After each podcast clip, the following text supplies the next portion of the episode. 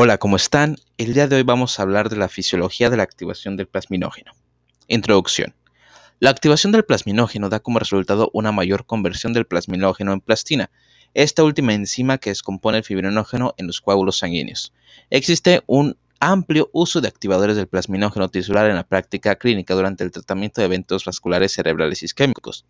Dado que los eventos vasculares cerebrales isquémicos son una de las principales causas de morbilidad en los Estados Unidos, una comprensión general de la fisiología de la activación del plasminógeno es fundamental, tanto como base para la utilización de estas terapias como para comprender la homeostasis en la coagulación en el cuerpo.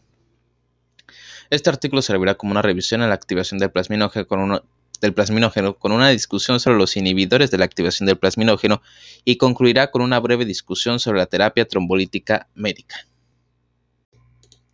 Función. El sistema fibrinolítico funciona para disolver la fibrina, uno de los principales productos de la actividad de la trombina. Dentro de este sistema, la plasmina sirve como la proteasa principal, utilizando la fibrina contenida dentro de los coágulos como sustrato para la proteólisis y, y produciendo productos solubles y manteniendo así la permeabilidad dentro del sistema vascular. El precursor de la plasmina, el plasminógeno, Sirve como simógeno producido por el hígado, circula a través de la red endovascular y participa en la vía fibrinolítica, sirviendo como una enzima catalítica para iniciar el proceso de la fibrinolisis, así como sustrato que a su vez es indido para convertirse en plasmina, continúa el proceso de fibrinolisis a ritmo acelerado. Esta conversión del simógeno plasminógeno a plasmina está altamente regulada e involucra varios factores circulatorios diferentes, así como, así como mecanismos de retroalimentación de los productos del sustrato. Regulación de la activación de las funciones del plasminógeno para controlar la homeostasis entre el depósito de fibrina y la fibrinolisis, particularmente en el contexto de la hemostasia. Esta regulación es el resultado de la estructura molecular del plasminógeno, su estado conformacional, las interacciones entre el plasminógeno y la fibrina, los activadores del plasminógeno, los inhibidores de la activación y los efectos de la plasmina durante la fibrinolisis que inician un mecanismo de retroalimentación positiva. Antes de continuar, es importante mencionar brevemente que si bien se cree que en gran medida que el papel de la plasmina está contenido en el sistema fibrinolítico, los activadores del plasminógeno parecen desempeñar papeles más allá de la regulación de la fibrinolisis. Curiosamente, las deficiencias de plasminógeno no se asocian con un aumento de los episodios trombóticos, sino que se asocian con el engrosamiento de las membranas mucosas debido a la acumulación de la fibrina. La hipótesis es que la falta de tendencia a la trombosis se debe a incrementos posteriores en la actividad de otras serinas proteasas. Mecanismos. El plasminógeno sirve como un simógeno que inicia la cascada fibrinolítica uniéndose a la fibrina intacta a través de dominios estructurales dentro del plasminógeno llamados dominios Kringle. Estructuralmente, los dominios Kringle son grandes bucles de aminoácidos estabilizados por enlaces disulfuro. Estos dominios Kringle presentes en varias enzimas dentro del sistema fibrinolítico permiten la unión del plasminógeno a los residuos de lisina carboxiterminales y se ha considerado que es la primera etapa de la fibrinolisis. La unión del plasminógeno se regula con los trombos hemostáticos mediante la eliminación de los grupos lisina carboxiterminales cuando se forma fibrina en presencia de trombomodulina que se expresa en las células endoteliales vasculares. La trombomodulina se une a la trombina y comienza a generar carboxipéptidas AB, que a su vez se escinden los residuos de lexina carboxiterminales libres. Este paso regulador previene la lisis prematura de coágulos que actúan con una función homeostática y limita la, activación del plasminógeno en grandes trombos que se forman activamente. Sin embargo, una vez que el plasminógeno se une a la fibrina, se produce un cambio conformacional en la estructura del plasminógeno que aumenta la permeabilidad del plasminógeno a la activación. Los estudios indican que el plasminógeno existe en tres formas conformacionales distintas, alfa, beta y gamma. Las conformaciones alfa es una conformación cerrada y, las, y es la confir Ok, las conformaciones alfa son las conformaciones cerradas y es la conformación adaptada predominantemente mientras que el plasminógeno está circulando. Las conformaciones beta una conformación semi o una conformación semiabierta ocurre cuando el plasminógeno se une a fibrina intacta a través de un residuo de lisina carboxiterminal y por último la, la conformación gamma se describe como una conformación completamente abierta y ocurre cuando el plasminógeno se une a dos carboxiresiduos de la lisina terminal. Además, la literatura indica que el plasminógeno circulante puede modificarse mediante reacciones de hidrólisis que sirven para aumentar la afinidad de unión del plasminógeno a la fibrina. Estas formas y modificaciones conformacionales permiten la regulación de la activación del plasminógeno a nivel molecular. El activador plasminógeno fisiológicamente más activo es el activador del plasminógeno tisular, TPA. Su producción y secreción son predominantemente de las células endoteliales. La liberación endotelial del TPA se desencadena por numerosos estímulos locales, incluido el esfuerzo cortante, la activación de la trombina, la histamina y la bradicinina. Cuando sintetiza, el activador del, plasminógeno tisular contiene cinco dominios estructurales. De estos dominios, que incluyen un dominio de, fibronectina, dos dominios Schringel, que son homólogos a las estructuras Schringel encontradas en el plasminógeno, un análogo del factor de crecimiento epidérmico y un dominio de serina proteasa. La producción del plasminógeno activador del plasminógeno tisular ocurre primero como una proteína monocatenaria y en esta forma monocatenaria su afinidad por el plasminógeno disminuye. Una vez que se ha producido la plasmina, la plasmina funciona en el mecanismo de retroalimentación positiva, escindiendo el, escindiendo el activador del plasminógeno tisular en su forma de dos cadenas. Esta forma tiene un aumento de 10 veces en la afinidad para convertir el plasminógeno en plasmina y acelera la tasa de conversión. En una luz permeable normal, el activador del plasminógeno tisular permanece suprimido a través de un exceso molar de su inhibidor, el inhibidor de activador de plasminógeno 1, PAI1. En presencia de fibrina, tanto el plasminógeno como el activador de plasminógeno tisular pueden unirse. Se pierde el efecto inhibidor dependiente de las concentraciones de PAI1 y el TPA o activador de plasminógeno tisular se acerca lo suficiente para romper el plasminógeno en plasmina activa. Esta activación se produce mediante la escisión de un enlace peptídico de arginina valina dentro del plasminógeno, dando lugar a la proteasa activa, que es la plasmina. Este evento de escisión es el paso de activación similar para todos los diferentes activadores del plasminógeno, de los cuales el activador de plasminógeno tisular es el más ubicuo. El activador del plasminógeno de tipo uroquinasa, UPA, es el segundo activador principal del plasminógeno y se sabe que tiene numerosas funciones más allá de su participación en la activación del plasminógeno. Para ser, para proteolíticamente activo y participar en la activación del plasminógeno, el activador del plasminógeno, uroquinasa se une a un receptor de la superficie celular en el endotelio vascular, al igual que el activador plasminógeno tisular, la secreción del activador plasminógeno de uroquinasa tiene una forma monocatenaria con baja afinidad por el plasminógeno y similar al activador de plasminógeno tisular, que tiene una forma bicatenaria más activa. Cuando el activador de plasminógeno uroquinasa de cadena sencilla se une a su receptor de la membrana celular y cuando el plasminógeno se une cerca a través de un residuo de lisina carboxiterminal, los las dos proenzimas pueden activarse recíprocamente entre sí.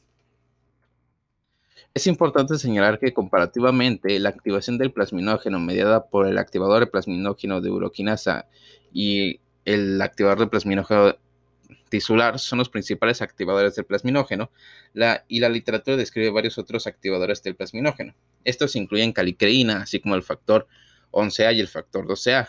Se informa en la bibliografía que el efecto global de estas proteasas sobre la producción plasmática total de plasmina es de aproximadamente el 15%. Una vez activados, existen mecanismos dentro del plasma para degradar la respuesta de la plasmina. La inhibición de la plasmina se produce por la alfa-antiplasmina, que es un miembro de la familia de las proteínas serpinas. La alfa-antiplasmina circula dentro del plasma a una concentración relativamente alta para inhibir la actividad de la plasmina. Al mismo tiempo existen mecanismos para disminuir la activación del activador de plasminógeno tisular y el activador de, de, plasminógeno uroquinasa la cual se logra mediante la acción de otros dos miembros de la familia de las serpinas, el inhibidor del activador de plasminógeno 1 y el inhibidor del activador de plasminógeno 2, respectivamente. Numerosos tipos de células, incluidas las células endoteliales y las plaquetas, liberan PAI1 y PAI2 en respuesta a las citocinas implicadas en las, cascadas inflamatorias. PAI1 se produce en células endoteliales. La síntesis está la síntesis está altamente regulada y PAI1 producido se encuentra en una forma activa que se descompone rápidamente en solución. Por lo tanto, la conclusión es que tras su liberación, PAI1 y 2 son estructuralmente lábiles y requieren estabilización. La estabilización ocurre a través de un componente circulante de plasma llamado del plasma llamado vitronectina. el complejo de vitronectina y PI 1 o 2 exhibe menos inactivación espontánea que el PI 1 solo. El complejo de fibronectina y PI luego se estabiliza aún más en un mecanismo de bloqueo molecular al unirse con ligandos que restringen la lábil del PI 1 en su centro estructural. Una vez estabilizados PI 1 y 2 forman complejos irreversibles en los sitios de corte de el activador de plasminógeno tisular y de, del activador de plasminógeno uroquinasa, inhibiéndolos dentro del espacio vascular. De los DOI-PI1 existe en una concentración más alta y es el más activo fisiológicamente en comparación con el PI2, e inhibe tanto al activador plasminógeno tisular como al de uroquinasa. Se ha demostrado que el PI2 comparativamente tiene un efecto inhibidor mínimo sobre el activador de plasminógeno tisular y no inhibe al activador de plasminógeno de uroquinasa. Se pensó que los polimorfismos genéticos de PAI1 contribuían a la patogénesis de la enfermedad aterosclerótica. Sin embargo, un metaanálisis reciente no respalda esta contribución. Evidencia más reciente ha llegado a sugerir el papel endocrino que desempeña el tejido adiposo y en la activación del plasminógeno y se ha identificado un inhibidor del activador plasminógeno derivado del tejido adiposo. La producción de inhibidor del activador de plasminógeno derivado de tejido adiposo aumenta a medida que aumenta la grasa corporal visceral total, lo que da como resultado un efecto inhibidor creciente sobre la activación de plasminógeno y conduce a la desregulación de la fibrinolisis. Se sabe que el PAI-1 tiene funciones más allá de la inhibición de la activación del plasminógeno y la evidencia indica que tiene funciones en la estimulación de la remodelación de la matriz extracelular, la adhesión celular y la motilidad. Se cree que la desregulación de estos roles tiene implicaciones en la enfermedad fibrótica, la metástasis neoplásica y las complicaciones gestacionales. En resumen, el plasminógeno existe en tres formas conformacionales distintas, alfa, y gamma, que confieren diferente accesibilidad al sitio de activación del plasminógeno. La activación puede ocurrir a través de varias enzimas catalíticas diferentes, siendo el activador de plasminógeno tisular y el activador de plasminógeno uroquinasa las más importantes fisiológicamente. La actividad de estos activadores del plasminógeno está regulada principalmente por las PAI-1 y 2, mientras que la forma activa del plasminógeno, la plasmina, es inhibida por la alfa-antiplasmina, que es una proteína serpina de la misma clase que las PAI-1 y 2. Significación clínica. El accidente cerebrovascular isquémico agudo es una de las causas más importantes de mortalidad y morbimortalidad en los Estados Unidos. Un accidente cerebrovascular isquémico agudo ocurre cuando hay una oclusión repentina del suministro de sangre a un área del cerebro. Los mecanismos primarios del accidente cerebrovascular isquémico agudo incluyen eventos embólicos y ateroembólicos. Un coágulo que se forma sobre una placa aterosclerótica. El tratamiento implica la recanalización del vaso afectado mediante mecanismos mecánicos o farmacológicos.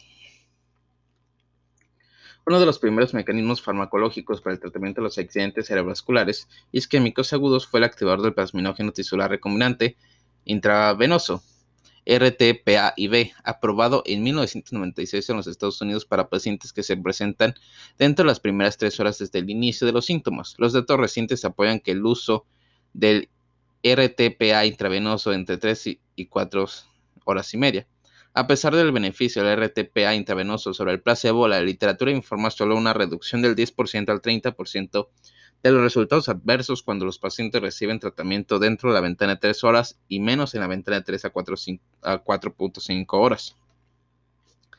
Además, la investigación ha identificado varias limitaciones a la terapia de reperfusión, incluidos retrasos de la reperfusión que resultan en una lesión isquémica irreversible, recanalización incompleta y una de las complicaciones más peligrosas de la RTPA intravenosa, la transformación hemorrágica. También se ha observado que la RTPA intravenosa tiene limitaciones terapéuticas, incluida una menor eficacia en la eliminación de trombos grandes. Las contraindicaciones para la RTPA intravenosa incluyen, entre otras, un traumatismo craneoencefálico reciente o un accidente cerebrovascular en los últimos tres meses. Antecedentes de hemorragia intracraneal, uso actual de anticoagulantes como inhibidores del factor desactivado o inhibidores de trombina y cirugía mayor en las últimas dos semanas o hemorragia digestiva en las últimas tres semanas. Si bien el principal factor limitante para el RTPA intravenoso es la ventana de inicio de los síntomas, se están realizando numerosos ensayos y revisiones de la literatura buscando formas de mitigar los efectos adversos del RTPA intravenoso y extender la ventana para el tratamiento. En la actualidad se han comenzado a realizar investigaciones que proponen una terapia médica combinada en el tratamiento de accidente cerebrovascular isquémico agudo, lo que incluye sugerir medicamentos que pueden apoyar la barrera hematoencefálica y trabajar para facilitar la preservación de la vasculatura cerebral junto con el uso del, RTPA intravenoso. Se han estudiado otros activadores del plasminógeno en el tratamiento del accidente cerebrovascular isquémico agudo, incluyen el uso de proroquinasa recombinante, que se ha estado estudiando en pacientes que se presentan hasta seis horas después del inicio de los síntomas. Sin embargo, no ha recibido la aprobación de la FDA. Si bien está limitado por la aparición de los síntomas, el RTPA intravenoso todavía se considera uno de los estándares de atención de oro en el contexto de un accidente cerebrovascular isquémico agudo. Actualmente el uso de RTPA intravenoso en el contexto de un accidente cerebrovascular isquémico agudo en ausencia de contraindicaciones está muy extendido en Estados Unidos y se está investigando formas para mejorar el tratamiento médico en los episodios isquémicos agudos. Ok.